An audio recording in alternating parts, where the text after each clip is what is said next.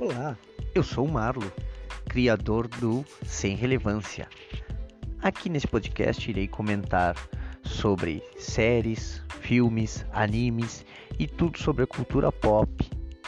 O intuito do Sem Relevância não é denegrir nem revelar, nem é denegrir nem menosprezar qualquer obra, e sim trazer uma visão de um consumidor de cultura pop que sou eu, uma visão um pouco ácida, um pouco mais realista do que deveria ser a obra, sim, analisando erros de roteiros banais que os produtores querem fazer a gente engolir, erros de continuidade que poderiam ser melhor explicados.